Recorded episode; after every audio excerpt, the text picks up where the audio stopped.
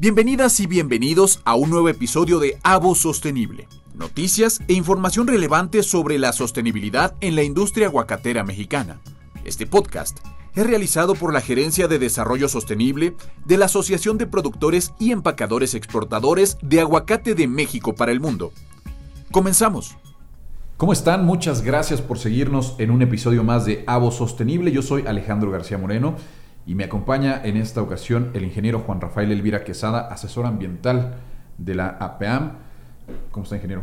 Bien, gracias. Decirles que la APAM es una asociación civil, no es gobierno, no es una empresa, aglutina a 30 mil productores de huerta de aguacate, eh, aglutina a 75 compañías empacadoras, pero es una asociación civil de ciudadanos en donde hay más de 30 mil personas y esta asociación se dedica a producir, empacar y exportar aguacate de Michoacán a más de 35 países del mundo. Aguacate. Un orgullo mexicano. 100% mexicano y bueno, pues los mayores exportadores de aguacate de todo el planeta. De todo el planeta. Bendito a Dios.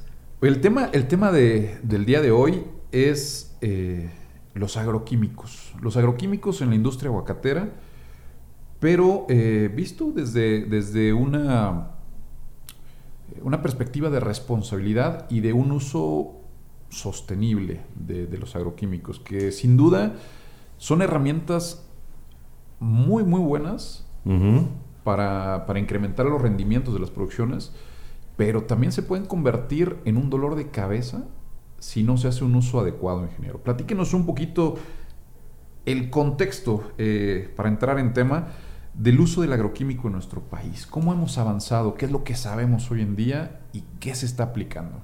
Claro, eh, los agroquímicos han tenido también una evolución muy importante. No hay que descartar que entre el 10 y el 15% de los, de los agricultores son agricultores orgánicos que no producen, eh, no, no meten agroquímicos a sus ranchos, pero los que sí, Estamos buscando los productos que sean más inocuos, los que causen menos daño, los que duren menos tiempo vivos, se desintegran las moléculas y no le hacen daño a nadie. Entonces, en el uso responsable de agroquímicos, así es como le hemos llamado, usamos responsablemente los agroquímicos, ponemos como punto número uno cuidar la salud humana. No se nos puede morir nadie por el uso de agroquímicos. Entonces, el punto número uno es que los, las personas que trabajan en las huertas, que aplican agroquímicos, traen una mascarilla especial, traen lentes, traen guantes, traen overol y traen botas. Que hace calor, que sudo mucho, ni modo. O lo aplicas temprano o buscas los mecanismos, pero tenemos que proteger la salud humana. No queda en eso, sino que anualmente se toman análisis, muestras de sangre de estos trabajadores para asegurarnos que no hay un nivel alto de colinesterasa. Y esa palabra que quiere decir que es una sustancia que genera toxicidad en el sistema nervioso y en un caso extremo de una ingestión de un agroquímico te puede causar la muerte. Afortunadamente el 97% de los casos están limpios, quiere decir que todo se ha hecho, pero tenemos que poner orden en ese 2-3% que nos falta pero el primer punto es cuidar la salud humana al aplicar agroquímicos. El segundo, tenemos que cuidar el agua. Si nosotros estamos bien, pero los lagos, ríos, arroyos están contaminados, vamos a envenenar no solamente a los habitantes, sino también a peces, anfibios, eh, etc. Entonces ya se hicieron los muestreos en cuerpos de agua superficiales, arroyos, eh, ríos, este, el lago de Pascua, el lago de Siragüen, etcétera, y están bien, están limpios. Pero nos fuimos también a los mantos acuíferos, que son estos lagos subterráneos en donde tenemos las reservas de agua para el, para el ser humano a futuro. Afortunadamente no están contaminados, son buenas noticias. Y finalmente tenemos que llegar a ver que el uso de los agroquímicos proteja la biodiversidad. No podemos ver coyotes muertos, tlacuaches muertos, abejas muertas, insectos, etcétera. Tiene que llegar nomás a las plagas y en productos que rápidamente se desintegran para que no se guarden en el fruto y productos que no sean piratas, es decir, que no sean de dudosa procedencia, donde no sabemos el ingrediente activo qué daño puede hacer. ¿Qué función eh, ejercen estos, estos agroquímicos? Obviamente, bueno, pues es una gama grande de, productos, de, moléculas, pero ¿cuál es el uso principal que se le da a estos, a estos elementos en, una cosecha? Pues mira, eh, eh, las plagas clásicas que tenemos en una huerta son trips, que son insectos muy, muy pequeñitos, pero le van haciendo daño al árbol, y la araña roja, son los más normales. Hay otro tipo de insectos que a veces aparecen, etcétera, etcétera, pero esos son los más importantes, pero se tienen que, eh, ya no se hacen como en los años 80, cada 15 días tú aplica algo, no. Si no tienes plaga, no importa. Si el aguacate tiene una pequeña cicatriz por un insecto, pero el fruto está bien, la pulpa del fruto está bien, no metas ya más agroquímicos, con dos condiciones.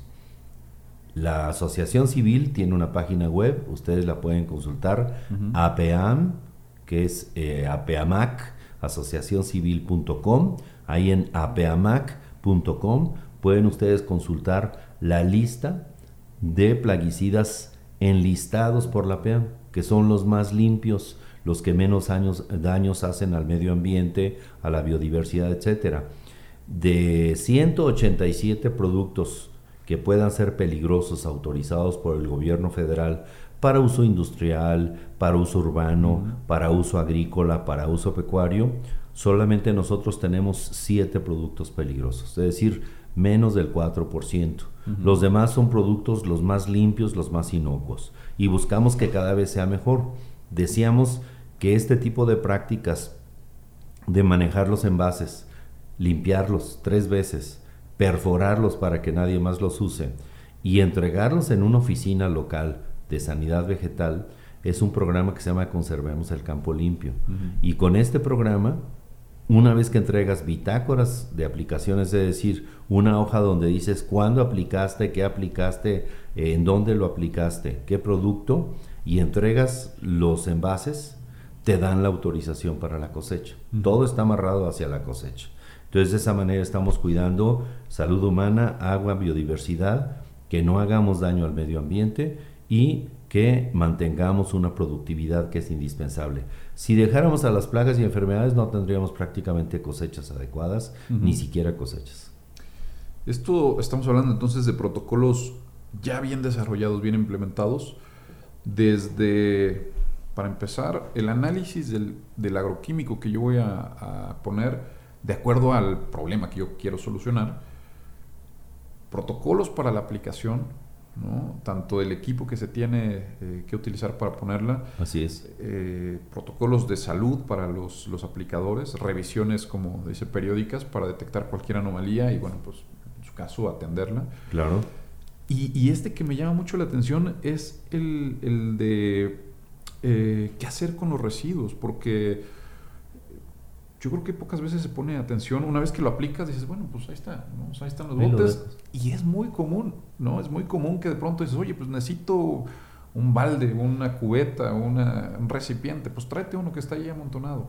Eso es peligroso este, y, Se está, se está, o sea, forma parte de lo que ustedes tienen eh, como planes de, de, acción que se deben seguir. Sí, porque uno de los requisitos, este Alejandro, que bien lo comentas, uno de los requisitos es que tú no puedes tener los insecticidas en la casa del ranchero, mm. ahí en la cocina, junto a la estufa, no.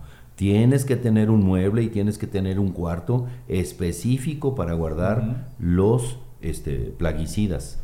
Si tienes un envase, pues que le queda pues, el 10%, no lo puedes tirar al arroyo ni lo puedes tirar a la tierra.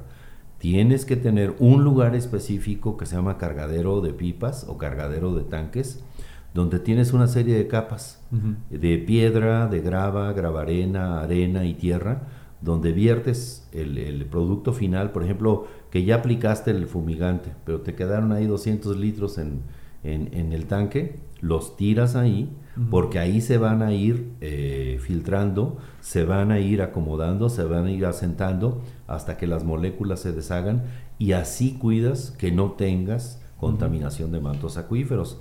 Y esas instalaciones son caras, son costosas. El enseñarles a los rancheros lo que tienen que hacer. Eh, yo fui cultivador, yo como ingeniero agrícola pues iba y atendía mis reuniones, pero los rancheros, uno de mis rancheros, no sabía leer ni escribir. Y le dije, ¿y sí, te acuerdas de todo? Sí, yo me acuerdo. Y lo hacía bien, porque tienen ese ánimo, ellos crecen como personas al momento de que están en capacitación permanente porque desarrollan. Antes eran eh, productores de carbón, antes eran taladores clandestinos, ahora son encargados de un rancho y dicen, vean los árboles que he logrado aquí con el, los patrones. Entonces es una línea de crecimiento, de desarrollo personal, en donde ellos permanente van a los cursos de capacitación.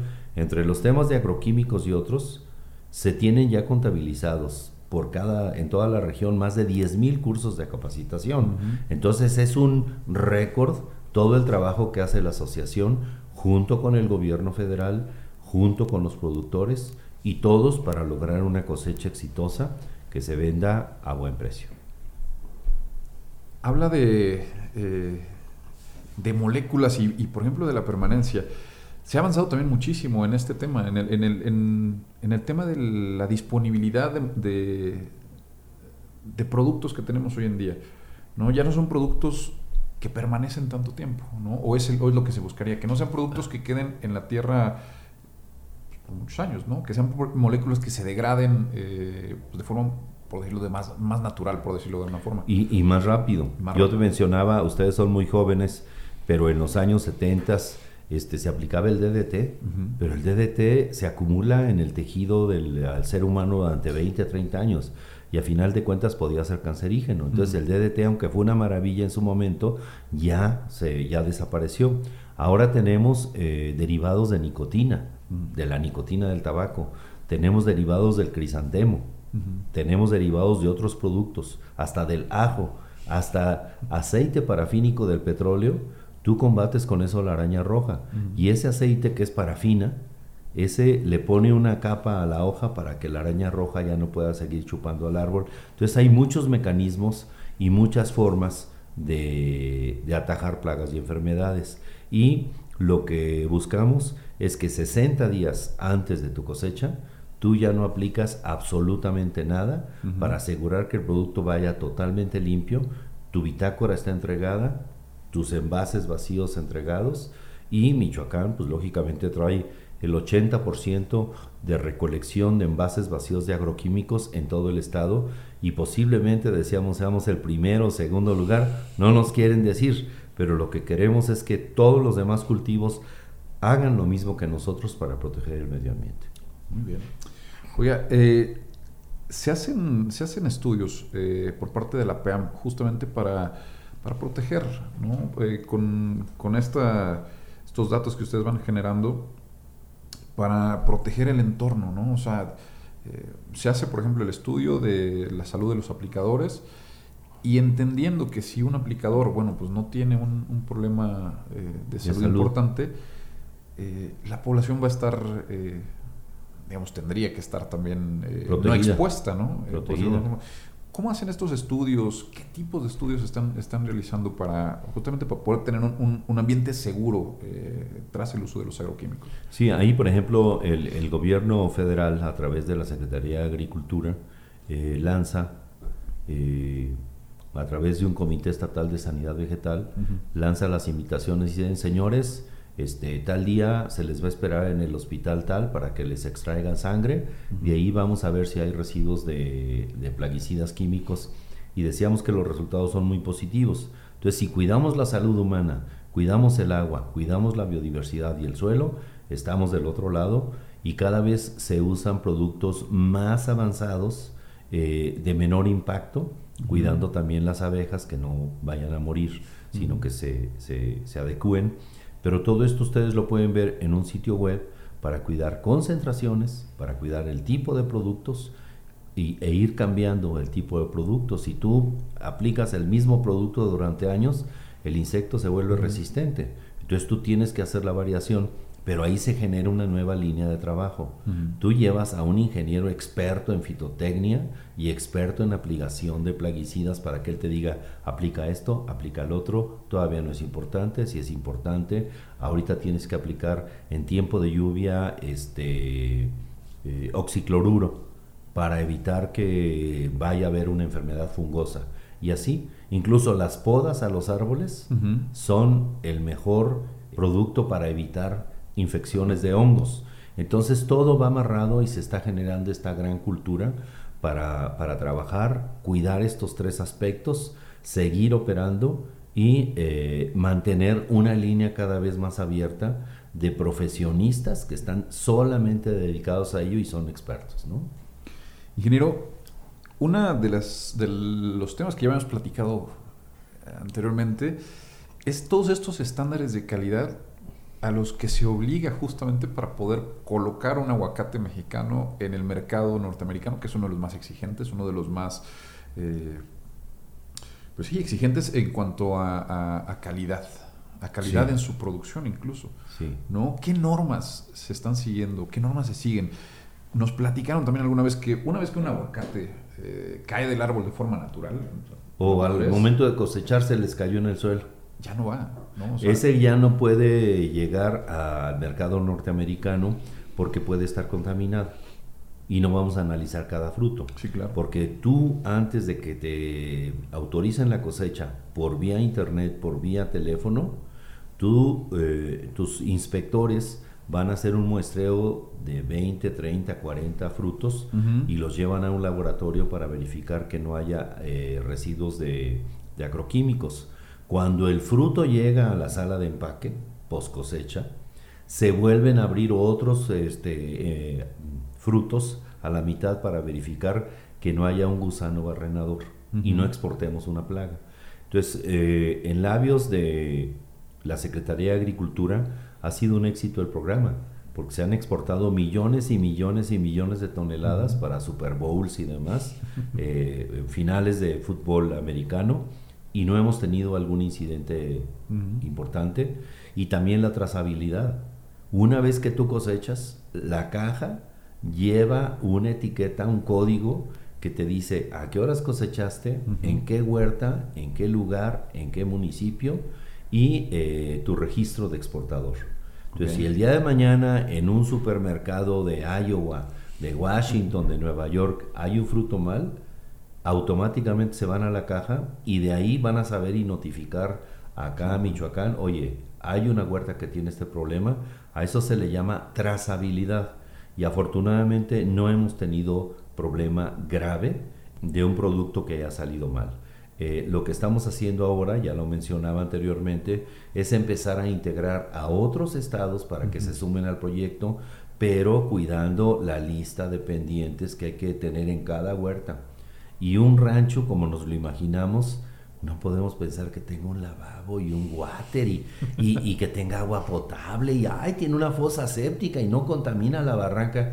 Oye, ese es el México que queremos, esa es la agricultura que queremos, ese es el aguacate que queremos. Muy bien. Oye, y platíqueme sobre las características de estos aguacates, con todos estos cuidados que se tienen, con todas estas eh, estándares por cumplir, ¿qué aguacate es? ¿Cómo es el producto final? el producto final debe estar sano, no puede tener plagas, no puede tener enfermedades, no puede tener golpes. Eh, la cáscara puede tener algún este, rozón porque los árboles, los frutos se mecen cuando hay ventiscas, cuando hay este, ventarrones, pero se cuida un factor que no hemos visto, aparte de los agroquímicos, la cantidad de aceite que debe de tener cada fruto para decirte que realmente está maduro. Si tú abres un aguacate y lo mascas y está más duro que la madera, lo tiras a la basura, ¿no? El aguacate debe ser una mantequilla verde. Y eh, se busca que el aguacate cuando está en la huerta se manda a hacer análisis para que tenga el 21% de lo que se le llama materia seca, que es el equivalente al aceite que debe de tener. Cuando llegue al supermercado, a la tiendita, hablábamos que en Estados Unidos hay más de 50 mil centros de venta y distribución del aguacate mexicano, debe andar rondando cerca del 30%. Entonces, cuando tú abres un aguacate y lo partes, debe ser mantequilla verde. Cuando tú lo untas y das el primer mordisco, sientes el impacto del, aceite en las eh, papilas gustativas de la boca. Y dices, oye, qué rico está esto, qué barbaridad. Ese es nuestro nivel de competitividad contra otros aguacates.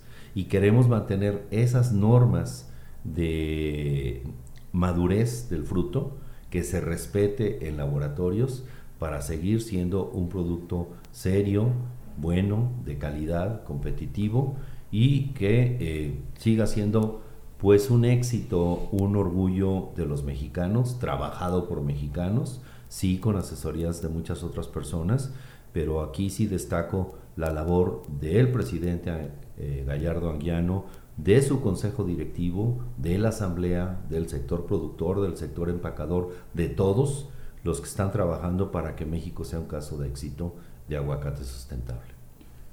Ingeniero, y con el colocar estos productos en un mercado como, como el, norteamericano, obviamente ya, ya nos explicó que requieren todas estas exigencias. Pero como productores, eh, obviamente si lograste eh, cumplir con, la, con, estas, eh, con estos estándares de calidad, estos requisitos, pues no los vas a querer bajar, ¿no? O sea, si ya pusiste una vez tu aguacate en el extranjero, pues el objetivo va a seguir, pues el año que entra vamos a poner más, y el año que entra vamos a poner más si se puede, ¿no? ¿Cierto? Y sumar al vecino, oye, ¿sabes qué? Mira, yo le hice, moví esto, hice esto, eh, a lo mejor sí le invertí un poquito más, pero mira, me está dando eh, buenos resultados. Genera un compromiso regional, un compromiso social. Eh, ¿Cómo se ve? Y un compromiso nutricional y de salud humana. ¿Por qué? Porque la mantequilla finalmente es grasa, que puede ser margarina, grasa vegetal, que van a ser triglicéridos, o manteca animal, que van a ser este, colesterol. colesterol. Entonces, si nosotros consumimos este tipo de aceite, que de alguna manera se va comiendo el colesterol en cantidades mínimas, pero que no te altera la salud, entonces es un producto nutricional básico, elemental, deseable para todos los consumidores, porque te va a ayudar a tener una mejor dieta, te va a ayudar a bajar de peso, te va a ayudar a bajar tus niveles de colesterol y de triglicéridos. Entonces, con este producto, por eso ha tenido un impacto tan fuerte, porque te ayuda y, te mejora el desempeño del corazón al bajar el colesterol. Entonces, muchos eh, americanos y consumidores de todo el mundo dicen, oye, de estar comiendo mantequilla y manteca todos los días, pues me voy por acá. Y tú lo ves en las botanas de los restaurantes americanos, tú lo ves ya en las nuevas hamburguesas mexicanas que vienen con guacamole y todo lo demás. Yo fui alcalde hace muchos años, 20, y sacamos un premio Guinness del guacamole más grande del mundo, ¿no? Para quitarle el premio ahí a Australia y traérselo a México.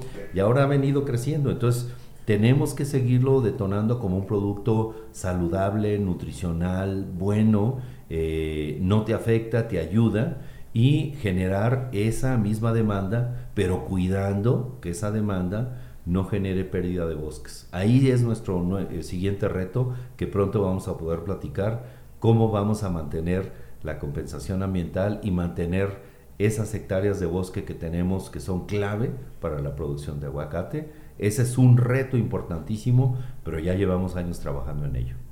Ingeniero Juan Rafael Elvira Quesada, le agradezco muchísimo de verdad la charla del día de hoy y bueno, pues si nos lo permite, seguir invitándolo aquí a platicar eh, en los micrófonos de Avo Sostenible y justamente pues de estos temas que a la gente le están interesando y abriendo ahí eh, pues algunas dudas más que seguro, si nos quieren hacer llegar los comentarios, le preguntamos aquí. Avo de abocado, porque aguacate es otra cosa, pero abocado es en inglés. Y sostenible es algo que se sostiene a través del tiempo, sustentable porque tiene razones de cuidar el medio ambiente y esta serie es pues lo que pretende eh, darles las razones por las cuales queremos que esto sea así y buscar que algún día el mango, el limón, la pera, todo lo que produzcamos, el maíz, todo sea sostenible. ¿Para qué? Para mantener un país vivo, eficiente, ecológicamente viable y que se mantenga a través del tiempo. Muchísimas gracias, ingeniero. Yo soy Alejandro García Moreno. Me acompañó en esta ocasión el ingeniero Juan Rafael Elvira Quesada, asesor ambiental. Esperamos hayan disfrutado de esta emisión. Yo los espero la próxima. Ha sintonizado un nuevo episodio de Avo Sostenible. Recuerda suscribirte a este podcast en la plataforma que más te guste. Nos puedes encontrar en Spotify, en Apple Podcast y en Google Podcast para que cada semana obtengas información alrededor del apasionante mundo de la sostenibilidad y del producto de consumo más querido de México a nivel internacional, por supuesto, nuestro delicioso aguacate. Te esperamos en la próxima emisión. Hasta luego.